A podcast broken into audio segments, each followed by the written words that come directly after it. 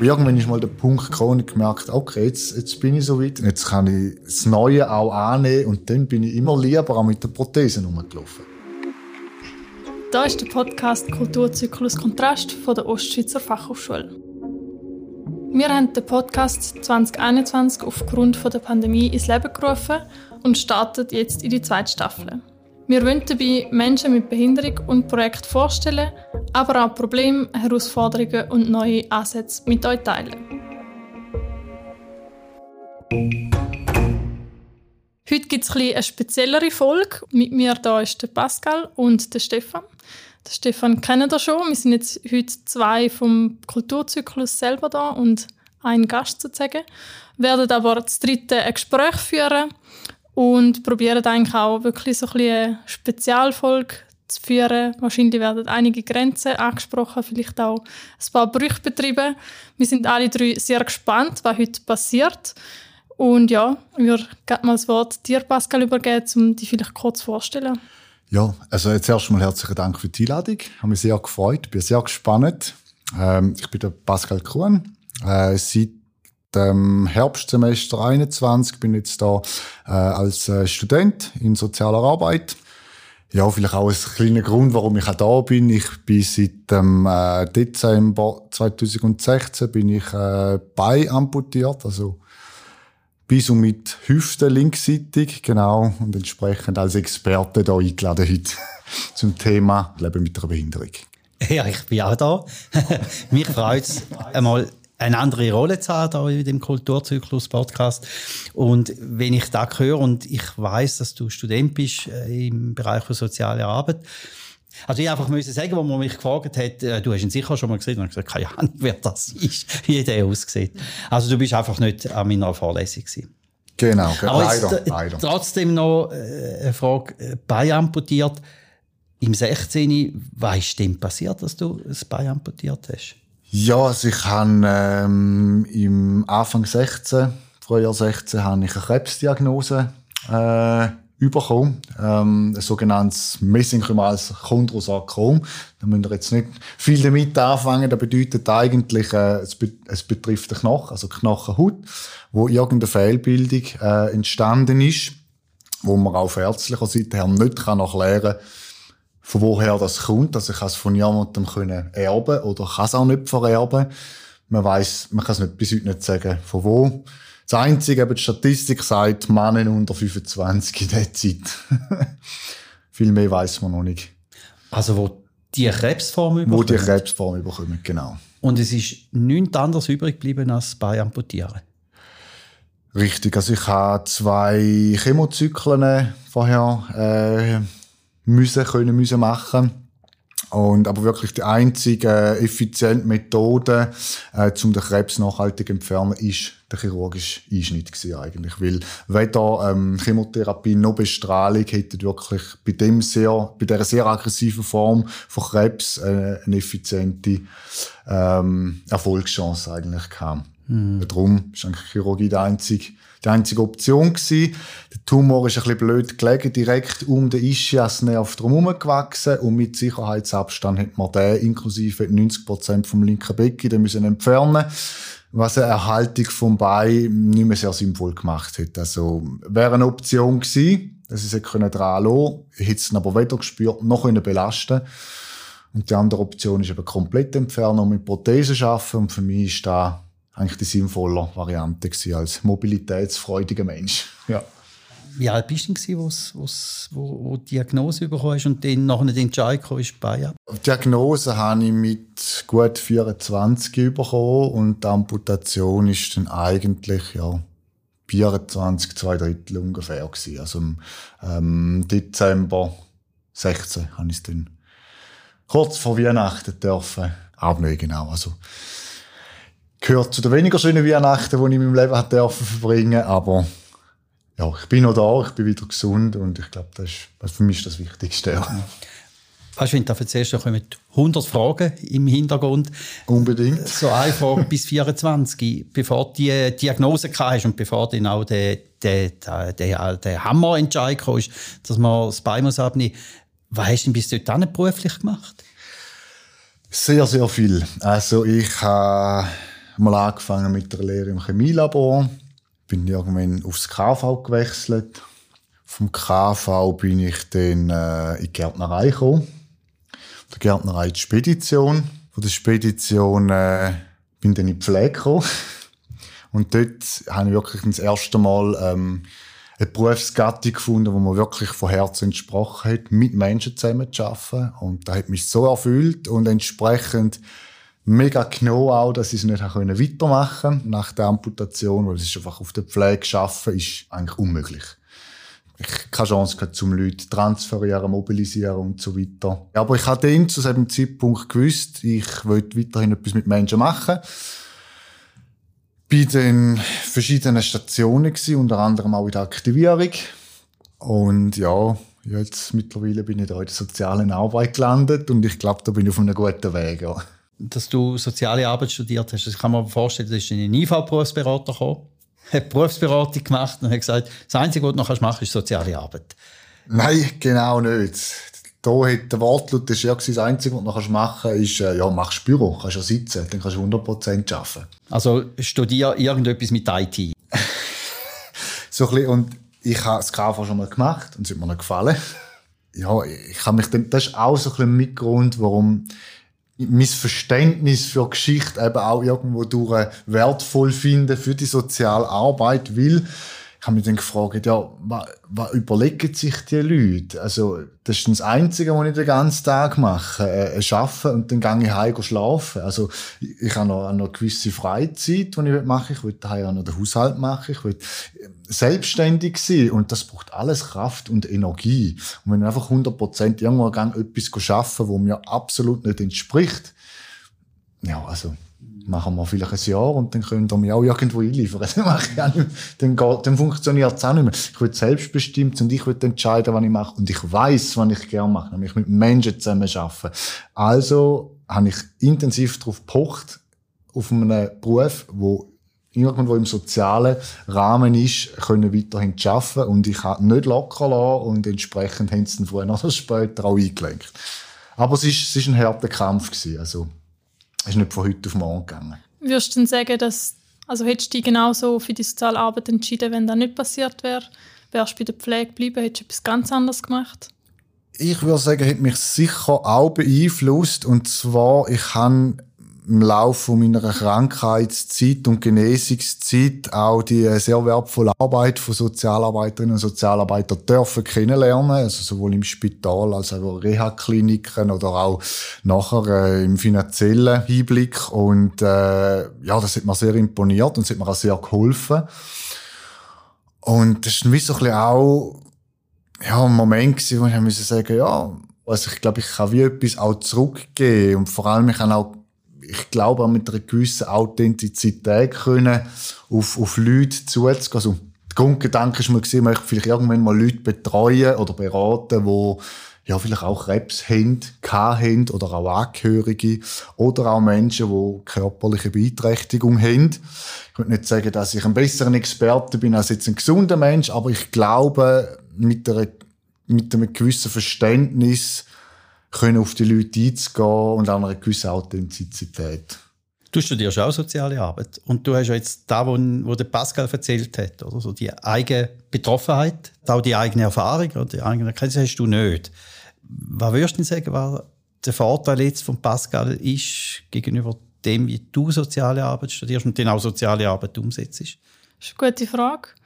Ähm, vielleicht muss man aber auch sagen, dass ich schon auch etwas mitbringen. Also ich habe einfach auch eine Vorgeschichte, die man nicht, mir nicht ansieht.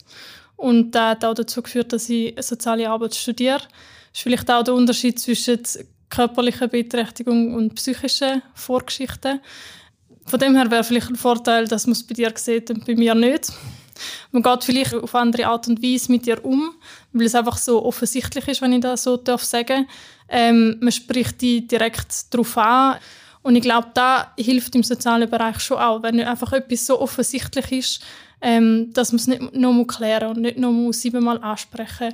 Ich stelle mir jetzt vor, sozusagen, wenn ich jetzt mit Kindern oder mit Jugendlichen oder mit Menschen mit einer Beeinträchtigung, mit geistiger Beeinträchtigung arbeite, die sind genau an so Sachen mega interessiert und dann interessiert sie es aber auch nicht mehr. Also sie verstehen wie, ah, das ist jetzt passiert, er hat einfach ein Bein und es ist so und sie akzeptieren es. Und ich glaube, bei Sachen, die dann psychisch sind, ist es auch viel schwieriger. Also wie, wie soll ich da so erklären, dass man es versteht und ähm, dass die andere Person das dann auch kann akzeptieren und kann nachvollziehen. Ich glaube, das ist ein Punkt, wo jetzt bei dir ein Vorteil kann sein, dass es einfach so offensichtlich ist und man ähm, gar nicht weiter hinterfragt. Also ich habe es auch ein bisschen so wahrgenommen. Also ich habe mich auch mit vielen Leuten unterhalten, die auch in dem ganzen IV-Prozedere stecken oder gesteckt haben. Und ja, für mich ist einfach ein Vorteil, da kannst du nicht wegschwätzen dabei, da ist schon weg. Hingegen eben hast du Rückenschmerzen oder eben mit der Psyche etwas, da ist einfach viel, viel schwieriger. Also es sind viel größere Hürden äh, im Weg hinein. Ich glaube, das ist ein gewisser Vorteil. Ich, ich benutze es jetzt nicht für mich ich finde ja, es ist jetzt praktisch, dass es einfach reibungslos funktioniert hat, aber eben, ich, ich bin nicht der, der es dann auch ausnutzen im Sinne. Oder? Also ich vergleiche es immer mit, äh, wenn ich in einem Mikro an einer Kasse stehe, gehe ich nicht an, hey, lasst mich führen, ich habe noch eins bei, aber wenn dann jemand kommt und mir sagt, äh, haben sie wollen führen, dann sage ich auch schon ab und zu einmal, okay, gern. so so ja, ist es nicht. Offen, also. ja, also so ist es nicht. Bin manchmal auch schon knapp dran gewesen. Da bin ich gerade froh gewesen, für, aber ich provoziere es nicht. Ja. Aber es stimmt natürlich, oder? Wenn ich natürlich sehe, jemand mit kein Bein, ist natürlich der Hilfs- und der Helfer-Effekt viel schneller. Da, da würde ich mir jetzt auch nicht absprechen. Oder? Also wenn du wärst, wo, wo ich Behinderung nicht sehe, dann würde ich vielleicht noch ganz kurz überlegen, soll ich jetzt da überhaupt etwas sagen. Ich würde einfach noch mal zurückkommen, du hast vorhin gesagt, und da finde ich absolut recht, da wissen wir auch von Schmerzpatienten, wenn sichtbar ist, sind oftmals äh, gewisse Sachen einfacher zum auch sichtbar machen, wo man jetzt etwas nicht kann oder wo man jetzt da irgendeine gewisse Form von Unterstützung braucht. Jetzt hast du gerade vorhin gesagt, Lotte, dass, dass du einen anderen Teil hast, wo auch äh, ein Handicap war, Magst du etwas darüber sagen? Damit wir so ein bisschen wissen, was du gemeint hast, wo du Pascal gesagt hast, ich habe halt etwas anderes, was ich als Hypothek mitgenommen habe. Ja, also ich habe jetzt nicht etwas, das ich mega klar kann benennen kann, ähm, einfach weil es nie offiziell diagnostiziert ist, aber ich habe einfach gewisse, gewisses psychisches Päckchen, das ich mittrage, einfach weil meine Kindheit und Jugend äh, nicht so ideal war. Ähm, das führt zu depressiven Verstimmungen, das führt zu ähm, ja, einfach psychischen Stimmungsschwankungen. Und das macht es nicht immer einfach. Ich habe aber gelernt, um sehr gut damit umzugehen. Also ich kommuniziere eigentlich meine Bedürfnisse. Ähm, Wenn es mir nicht gut geht, dann trifft mich auch einfach nicht mit Leuten. Und alle Menschen, die in meinem Umfeld sind und das nicht verstehen, die müssen halt einfach auch nicht in meinem Umfeld sein. Also ich bin dort eigentlich relativ offen. Und finde halt auch, es muss ein bisschen mehr darüber reden. Also wenn ich dann einfach kommuniziere, hey, mir geht es wirklich nicht gut, ich will allein sein, ähm, dann habe ich zum Glück mittlerweile ein Umfeld, das dann einfach sagt, verstehe ich, ist voll okay. Also ich einfach ein bisschen selber damit lernen umgehen. Und da ist dann einfach wie so ein bisschen der Unterschied, dass, dass ich da auch noch muss erklären muss. Und es ist irgendwie auch schwieriger, eben ohne eine klare Diagnose. Dann kommt halt häufig der ganze, ja, musst halt ein bisschen mehr rausgehen und musst halt mal keine Ahnung. Das sind so Sprüche, wo man nichts damit anfangen kann. Und da macht es zum Teil einfach ein bisschen schwieriger, wenn man viel mehr in die Erklärungsnot kommt. Definitiv. Also, da ist sichtbar und genau. das andere ist wie unsichtbar. Und sichtbar ist noch mehr greifbar wo, wo sie dir das Bein abgenommen haben, hat das bei dir auch bei den Psychen etwas ausgemacht? Also, weißt, wenn ich dich jetzt erlebt habe, finde ich, boah, äh, unglaublich, oder? da mit im Leben und, und irgendwo mit dem Schicksal auch äh, unglaublich gut umgehen. Aber da, wo es dann abgenommen hat, hat es da irgendwo ein Down gegeben? Definitiv. Also, ähm, muss vielleicht ein bisschen ausholen. Ich habe mir fest vorgenommen auf dem Weg zum Arzt, dann, wo es darum gegangen ist, ist etwas Böses oder nicht. Gerade auch zum Schutz von meinem Umfeld. Weil ich habe gesehen, wie sehr mein Umfeld darunter gelitten hat. Und ich habe mir überlegt, was kann ich machen? Und dann habe ich gesagt, stark bleiben, weitermachen, motiviert sein. Und da habe ich mir fest vorgenommen, bis ich wieder gesund quasi daheim hocke, bleibe ich stark und kommt keine Schwäche nicht führen. Und da habe ich dann auch so durchgezogen. Und äh, ja, mein Umfeld hat sich nachher sehr bei mir bedankt und gesagt, das ist uns wirklich einfach gemacht, damit umzugehen. Aber Psyche, das ist dann alles nachher auch noch. Das braucht auch Platz und ich habe es auch unterschätzt. Es recht unterschätzt. Also ähm, es gibt auch heute noch Themen, wo, wo, wo, wo, mich, wo mich beschäftigen. Ich sage auch mit dem Bein, der Verlust vom Bein zu akzeptieren. Man, man durchläuft auch wieder die fünf Trauerphasen in dem Sinn, oder? Das ganze, die ganze Verabschiedung bis zu der Akzeptanz von der neuen Situation. Und dann musst eine neue Technologie, kommt, kommt ein neues, komplettes Roboter dabei, quasi, kommst über und jetzt musst du dem Vertrauen schenken. Mit dem musst du jetzt lernen laufen. Und am Anfang habe ich Prothese wirklich lange nicht angehabt, sie ungern angehabt. Und das ist Nachhinein betrachtet auch sicher ein psychischer Effekt gewesen. Also ist wirklich zuerst wir müssen verarbeiten und die neue Situation akzeptieren und erst wo dann der Punkt ich kann jetzt nicht genau sagen, ein Stichtag, aber irgendwann ist mal der Punkt gekommen und gemerkt, okay, jetzt, jetzt bin ich so weit, jetzt kann ich die Situation akzeptieren, jetzt kann ich das Neue auch annehmen und dann bin ich immer, immer lieber auch mit der Prothese rumgelaufen. Und dann haben wir auch weniger Verletzungen gehabt interessanterweise. Also am Anfang ist wirklich immer wieder, da ist mal etwas offen gewesen, da jetzt wieder eine Reibung gegeben, da habe ich wieder Schmerzen gehabt. Und je mehr sich das auch psychisch akzeptiert hat, desto besser und ringer ist man dann ins Träger von der Prothese gegangen. Jetzt hast du vorhin gesagt, es gibt so Themen oder es gibt so Trigger, wo, Themen, die dich auch noch belastet. Würde mich interessieren, gibt es denn die bei dir auch, Lotte? Also, weißt du, so Themen, wo, wo sagt, boah, oder? Jetzt bin ich wieder in dem Modus drin, wo mich belastet. Und äh, gibt es die? Ähm, also es gibt bei mir eher nicht so die Trigger, die dann klar etwas auslösen, sondern bei mir ist es eher so ein bisschen schwankend und so ein bisschen abhängig davon, was so läuft. Und ähm, dann kann es einfach sein, dass ich, dass ich nichts stand bringe und dann einfach die bin und einfach Ruhe brauche. Ja, also es gibt wie nicht so etwas Auslösendes, wo dann irgendwie immer mich irgendwie in ein Trauma zurückversetzt, da ist es nicht sondern wirklich einfach so ein bisschen, wie wenn jemand regelmäßig Verkältungen hat oder so. Es kann einfach immer mal wieder sein, dass, dass es mir wirklich nicht gut geht und ich dann einfach muss sagen, ich bleibe heute heim, ich kann nicht kommen, je nachdem sogar auch, ich kann nicht arbeiten. Das sind eigentlich nicht so klare Punkte, sondern eher so ein bisschen stimmungsabhängig, ja. Innerhalb von der Ausbildung, da, da sind ja auch Themen wie häusliche Gewalt, wie Grenzüberschreitung. Also das sind nicht die Themen, die aus dem Studium rauskommen, die dich triggern, sondern es ist wie so ein Gesamtpaket, wo dich dann irgendwo nicht mehr in dieser Leistungsfähigkeit äh, zurücklässt. Ist, habe ich das richtig verstanden? Genau, also eigentlich es ist nicht so, dass ich ähm, irgendwie das Thema, Themen von der Sozialarbeit nicht könnte aushalten, überhaupt nicht. Also da ist nicht das Problem. Ich habe das Studium als sehr wertvoll erlebt und ich habe das Gefühl, ich kann zum Teil fast noch besser damit umgehen, einfach weil ich eigene Erfahrungen gemacht habe. Ja, auch lange mir können vorstellen, oder also ich kann es mir immer noch vorstellen, um irgendwie mit jungen Frauen zusammen zu arbeiten, die einfach eine ähnliche Geschichte haben, ähm, wo ich einfach kann mitteilen kann, dass es nicht so schlimm ist und wie sie damit in dieser Situation können umgehen können. Ja, also das sind, es ist nicht so, dass mir jetzt das Studium mehr belastet hat, sondern mhm. genau. Mhm. Ist ist denn bei euch das Studium auch ein Teil von einer Bewältigungsstrategie? Oder das finde ich immer so eine schwierige Frage. ja, ich kann ja auch fragen, hat es eine therapeutische Wirkung, dass ihr euch jetzt in dem Studium mit solchen Themen und eben auch mit Unterstützungsleistung, mit entsprechender professioneller Rahmung euch auseinandersetzt? Ich finde nicht. Also ich musste auch müssen oder dürfen auch da Vorgespräch bei der Zulassung weil ähm, in meinem Lebenslauf Fragen aufgekommen sind, ob ich das Studium kann bewältigen kann. Konkret, ich hatte Magensucht und dann war konkret, gewesen, ja, kannst du das bewältigen, was machst du, wenn das wiederkommt und so. Und ich glaube, ich könnte das Studium oder hätte das Studium nicht können bewältigen wenn die Geschichte noch sehr präsent gewesen wäre. Also sie haben ja in diesem Zulassungsgespräch auch sicher gehen, dass sie Studieren nicht als Therapie angesehen und ich glaube, das wäre auch nicht gegangen und das finde ich auch falsch. Also es gehört natürlich ein gewisser Teil dazu, dass man ähm, die eigene Geschichte mitdenkt, mitreflektiert. Wie gesagt, ich könnte mir sehr gut vorstellen, um da mal mit anderen jungen, ähm, jugendlichen Frauen da zu machen in, in Beratungssetting und so, aber da könnte ich mir nicht vorstellen, wenn ich ja selber noch in der Geschichte wäre. Ähm, darum finde ich die Aussage immer sehr, sehr heikel, also ich, ich persönlich.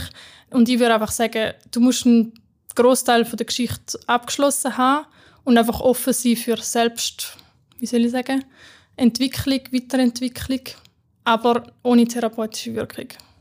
Aber vielleicht kannst du da... Da kann ich eigentlich auch so unterschreiben. Also, ich könnte es nicht mehr ergänzen. Also ich, ich schaue es auch nicht als Bewältigungsstrategie an.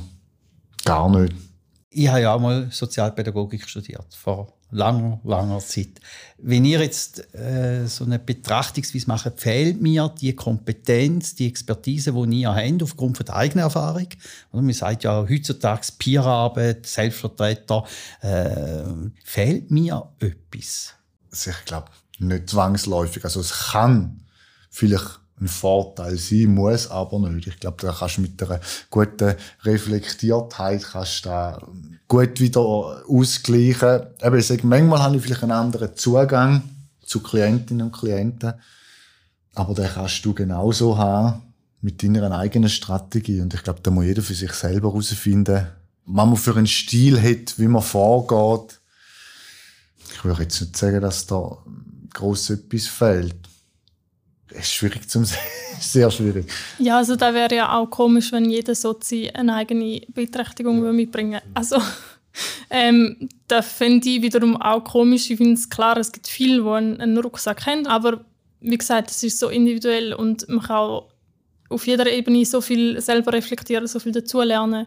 Also da gehört es nicht dazu, dass man eigene Erfahrungen gemacht hat. Und ich meine, am Schluss des Tages habe ich nie die Erfahrung gemacht, oder hoffentlich werde ich nie die Erfahrung machen, um nur mit einem Bein leben und du wirst vielleicht nie die Erfahrung machen, um ähm, nicht können wollen essen. Also das sind ja so Erfahrungen, die man gar nicht alle kann haben. Und diesbezüglich finde ich aber auch noch interessant, findest du denn auch fahrlässig, wenn dann so Leute mit Vorgeschichte alle anfangen, soziale Arbeit zu studieren? ja, ich, ich denke, es gehört ja einfach zu der Biografie. Die Frage ist ja dann, wie da eingebettet ist ins Gesamtpaket oder in die Gesamtpersönlichkeit. Und für mich spielt gar nicht äh, so zentral die Rolle, bringt jemand eine Beeinträchtigung, eine psychische oder eine körperliche Sinnesbeeinträchtigung mit, sondern wie geht er mit dem um oder? und wie präsentiert er sich. Und ich weigere mich ein Stück weit immer noch zu reduzieren auf das, was dann so sichtbar ist als Beeinträchtigung, was diagnostiziert wird. Oder? Ich glaube einfach, mir bestimmt mehr als genau aus dem Teil. Oder? Es kommt mir nicht in den Sinn, jetzt nur auf das fehlende Bein zu schauen sondern mich interessiert eher, was machst du mit allem anderen? Mich würde es jetzt interessieren, gibt es eine Sportart, die du vorne hast können machen, wo du kannst mitziehen Gibt es irgendetwas, wo dein Lebensinhalt war vor der Amputation, wo du hast können mitnehmen, wo dir einfach wichtig ist, aber vielleicht in einer anderen Form? Ja, also gerade Sport, wenn du es ansprichst, ist, ist äh, ein elementarer Teil in meinem Leben. Also vorne und jetzt auch noch? Vorher und jetzt immer noch. Was sehr schön ist, mein absoluter Lieblingssport habe ich können ohne Probleme weiterziehen, nämlich Schwimmen. Sehr exzessiv schon fast. Also ich bin wirklich jeden zweiten Tag äh, jetzt irgendwo im Schwimmbad. Und dann drehst du deine Runde, also dann schwimmst du deine Länge. Also so Dann mache ich ein bis zwei Kilometer, definitiv. Ja. Ja, ja. ja. Und ein Element, das mir sehr fehlt, ist das Velofahren und das Joggen, Rennen. Also das ist das vermisse ich. Also ich würde halt sehr gerne ab und zu mal über den Campus flitzen. ja, und das Velofahren, ich bin vorher wirklich die meisten Arbeitsorte, die ich war, bin immer mit dem Velo. Mit dem Velo an. Und das ist jetzt nicht mehr möglich. Auch mit der Prothese nicht, auch mit einem entsprechend umgerüsteten Velo nicht. Schwierig, schwierig. Es wäre sicher irgendwie möglich, aber ich, wie gesagt, ich bin alles, es ist noch nicht abgeschlossen, meine Reintegration, meine persönlich. Es braucht alles Zeit und vor allem auch Geld. Also es, ist, es wird nicht billig. Ganz Velo umgestalten beispielsweise. Und die Frage ist, ist es denn noch so komfortabel, dass es mir dann noch Spaß macht überhaupt? Das ist die andere Frage. Ist, ist ein Velo für 10, 20.000 umgerüstet und dann sitzt du drauf und merkst, ja, macht mir eigentlich gar nicht mehr so Spaß, weil es ist so unkomfortabel in dem Sinn und mit dem Schwimmen ist da beispielsweise gar kein Problem. Also, da gehst du ins Wasser und da funktioniert die vorher. Mhm. Ist bei dir auch Sport etwas Zentrales? Ja, aber ich glaube unabhängig von meiner Geschichte. Was eigentlich eher ist, dass ähm, also ich mache seit siebeneinhalb Jahren Kickboxen Und nicht unbedingt der Sport hat äh, mir geholfen, sondern die Leute dort. Die Leute kennen mich seit siebeneinhalb Jahren, die sind mit mir durch einiges. Ähm, und da hat mir eher geholfen, um so konstant jemanden zu haben, der regelmäßig in meinem Leben ist. Und, und manchmal wollte ich nicht reden und manchmal hat mich mein Trainer gefragt, du, irgendetwas ist nicht gut und ich musste anfangen zu brüllen. Also es ist ähm, eigentlich ja, wie eine zweite Familie und da ist eher das Ding gewesen, wo, wo mir auch immer geholfen hat, dass wenn es mir nicht so gut ist, bin ich gleich noch ins Training, nicht wegen dem Training an sich, sondern wirklich einfach für, die, für die Ablenkung, für die Leute, die dort sind, für die, ja, für die zweite Familie, die ich dort bekommen habe. Ja, mich interessiert noch etwas, weil wir da gestern zum Thema hatten, nämlich so das Ausgrenzen, Mobbing. Haben ihr solche Ausgrenzungen, so auch bis hin zum Mobbing, auch erfahren? Seit jetzt äh, bei Amputation eigentlich sehr wenig. Wir haben die ein oder andere heftige Auseinandersetzung teilweise echt gehabt, mit sehr, nennen wir es mal, unreflektierten Menschen.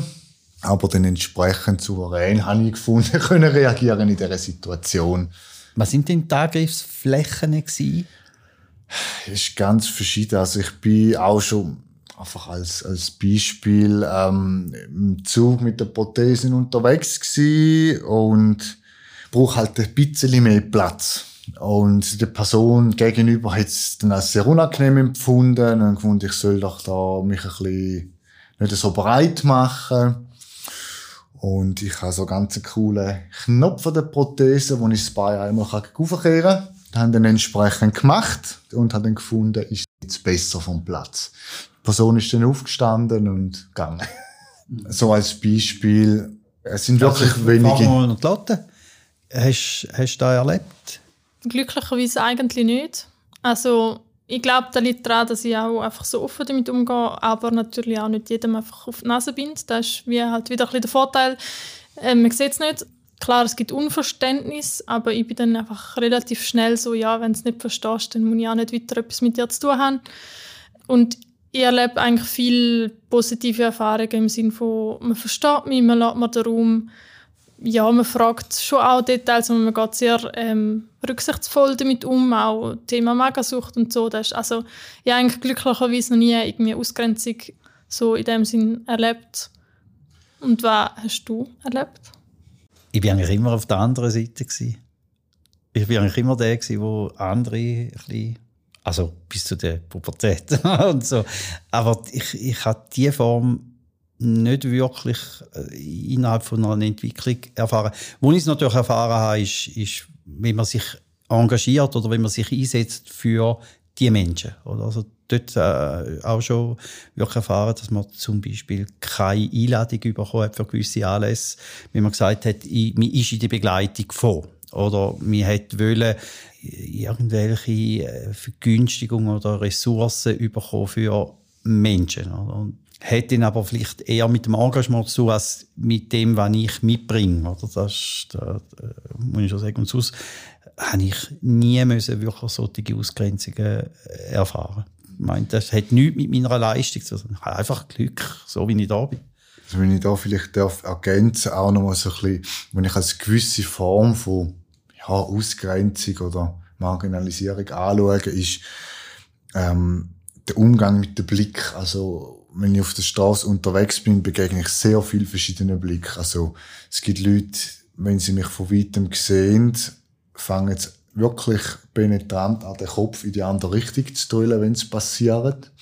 Es gibt Leute, die schauen schnell an und wieder weg und dann gibt es auch die Leute, die starren wirklich, also die glotzen wirklich konstant an und das ist dann sehr unangenehm, irgendwo durch auch für mich. Aber ich habe nichts dagegen, ich verstehe es absolut, wenn man mir begegnet auf der Straße, dass man mir rasch nachschaut.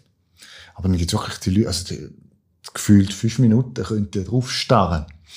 Und ja, dann, dann reagiere ich halt entsprechend mit einem Spruch. Und ja, dann verscheuche ich der Regel dann auch oder erschrecke es ein bisschen auf. Ja. Aber der Starre zeigt dir ja nur, ich werde reduziert auf mein fehlende. Richtig, richtig. Also es ist nichts anderes interessiert. Also es begegnet mir auch Leute auf der Straße, die ich einmal nicht so verstehe im ersten Moment, dass ich bin dort quasi fröhlich pfeifend auf der Straße laufe dort her und dann kommt jemand zu mir, sieht mich und sagt, yes, yes, Gott, sie arme Mann. Und ich verstehe dann in dem Moment nicht, warum. Ich bin doch zufrieden und glücklich, warum bin ich jetzt ein armer Mann? Klar, ist auch irgendwo gewisses Mitgefühl vielleicht oder ein gewisser Schock, der dort herkommt. Aber ich finde immer, wieso schaust du nicht in mein Gesicht und siehst, dass ich zufrieden bin und lache, sondern schaust nur aufs Bein. Das ist für mich auch eine gewisse Form von Reduzieren. Mhm. In, in, der sozialen Arbeit und auch in der Kommunikationsführung für die sozialen Arbeit gibt es ja die Fähigkeit vom Nicht-Wissen. Also, das heißt, wenn ich einen Bein amputierten Mensch kenne, kenne ich einen und kenne nicht alle. Und das Unwissen hat ja auch immer etwas so, ich interessiere mich für das. Und da muss ich ganz ehrlich sagen, das interessiert mich wahnsinnig. Oder was ist passiert, wie gehst du mit dem um? Findest du denn da schon zu voyeuristisch? Also weißt, wenn ich dir begegne, dann würde ich auch wirklich schauen, oder? bis wohin und so. Ist da schon eine Grenzverletzung? Ist da schon eine abwertige Reduktion? Eine Grenzverletzung würde ich so nicht nennen, aber es ist, es ist ein Punkt, wo erreicht wird, wo ich dann eine Reaktion von mir gebe. Also dann, dann kommt irgendein Spruch oder dann kommt irgendeine Frage oder willst du etwas wissen? Interessiert dich etwas? Ich bin auch ganz offen, wenn jemand auf mich zukommt. Da habe ich fast am liebsten. Wenn es jemand sieht und interessiert ist, dann bin ich da ganz offen. Das sind natürlich auch, das, das ist jeder wieder verschieden. Also ich kenne Leute mit, mit ähnlichen Geschichten, die, wie gesagt, die gehen nicht einmal ohne Prothesen aus dem Haus, weil die das möglichst wollen verbergen. Die wollen nicht, dass, dass man sie als etwas, ja, von der Norm abweichend anschaut oder dass man ihn eben anschaut. Mich stört das nicht. Aber eben, wenn jemand fünf Minuten gefühlt dort anschaut, wirklich anstarrt, nur auf Detail, dann kommt halt irgendwie ein Spruch von mir wie, ja, äh, da kannst du noch lange anschauen, da wächst nicht mehr nach dann äh, in der Regel siehst du, hat jemand Humor oder ist jemand gerade auf, schreckt auf oder es gibt Leute, die laufen dann auch gerade weg. Aber ich finde das einfach wichtig. Es ist keine Grenzverletzung, aber man kommt an meine Grenzen an und ich zeige den Leuten gern auch, da ist eine Grenze um. Werdet euch dieser bewusst. Hättest du manchmal gern, also sagen wir mal, du müsstest eine Behinderung haben, hättest du manchmal gern einfach eine, die man nicht sieht? Es gibt so Tage, ja. Aber eben mittlerweile, ich empfinde mich nicht als anders als jeden anderen auch. Also, ich fühle mich wohl in meiner Haut in dem Sinne, ja. ja. Und ich freue mich eben irgendwie immer auch über die ganzen verschiedenen Reaktionen, ähm, ja, die ich überkomme am schönsten von Kind. Also da komme ich die besten Reaktionen über von Kind, Fragen und Antworten. Also die sind dann teilweise begeistert, wenn ich denen erzähle von meiner Roboterprothese und dann hörst du zusammen da die ganze Mikrobeule, du Mami, der hat einen Roboter bei und wow, und sind begeistert und da freue ich mich dann auch. Also ist fast am ehrlichsten und direktesten da und das schätze ich. Mhm. Aber wirst jetzt du, du kennst mich jetzt nicht, begegnest mir auf der Straße, siehst eine spezielle Situation, die körperlich beschaffen, wirst jetzt du auf mich zugehen und mich fragen. Weil ich merke das grosse Interesse bei dir. Nein, ich glaube, als Fremde nicht. Also, da, da, da wäre für mich jetzt so wie eine Grenzverletzung, wo ich finde, nein, da nicht.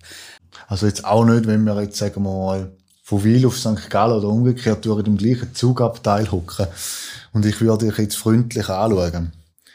Würdest du dann vielleicht eher noch, oder auch den nicht? Nein, wenn mir würdest gegenüber sitzen und du würdest Prothese tun, dann würde ich vielleicht mir, dann würde ich sagen, hey, irgendwo hast du auch noch eine Privatsphäre. Da habe ich jetzt einfach nicht das Recht.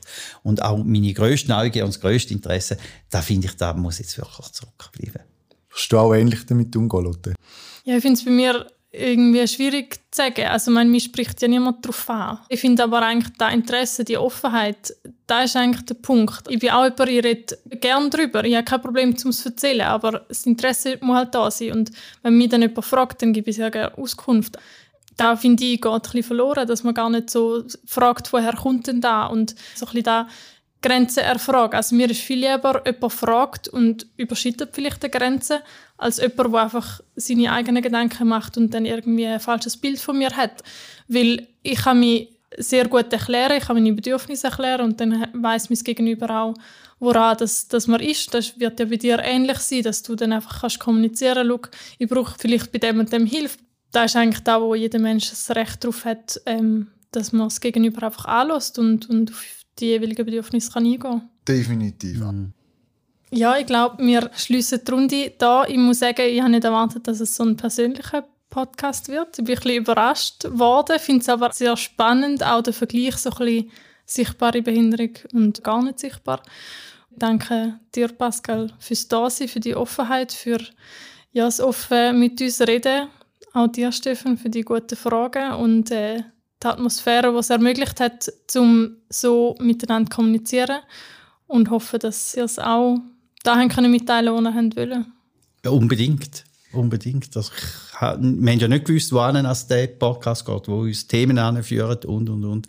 Und ich hoffe, wir können Zuhörer auch ein Stück weit auf diesen Weg mitnehmen. Und, und äh, wir sind natürlich manchmal ausgefahren, dann sind wir wieder zurückgekommen. So. Aber ich habe gefunden, das darf auch ein Podcast sein. Und ich hoffe, ich bin auf eine gute Art neugierig Ja, von meiner Seite nochmal herzlichen Dank für die Einladung. Hat riesen Spass gemacht. Und ja, also ich glaube, wir hätten jetzt da ruhig noch ein paar Stunden anhängen. Ich glaube, an dem wäre es nicht gelegen. Ich hätte dann einen Haufen Sachen zum Erzählen und auch zum Fragen. Aber ja, eben wie gesagt, ich bin, wäre auch offen, falls wieder mal so etwas Ähnliches, auch in einem anderen Zusammenhang, wäre ich sofort dabei, ja. Herzlichen Dank auch fürs Interesse und für die Einladung. Danke. Danke. Danke vielmals, dass ihr zugelassen habt. Da ist der Podcast Kulturzyklus. Wenn ihr Ideen habt, wenn ihr Anregungen habt, wenn ihr auch kritische Bemerkungen habt, meldet euch gerne unter kulturzyklus.ost.ch. Der Podcast Kulturzyklus wird ermöglicht von der Ostschweizer Fachhochschule, wird unterstützt von Redline, produziert von Drehtag.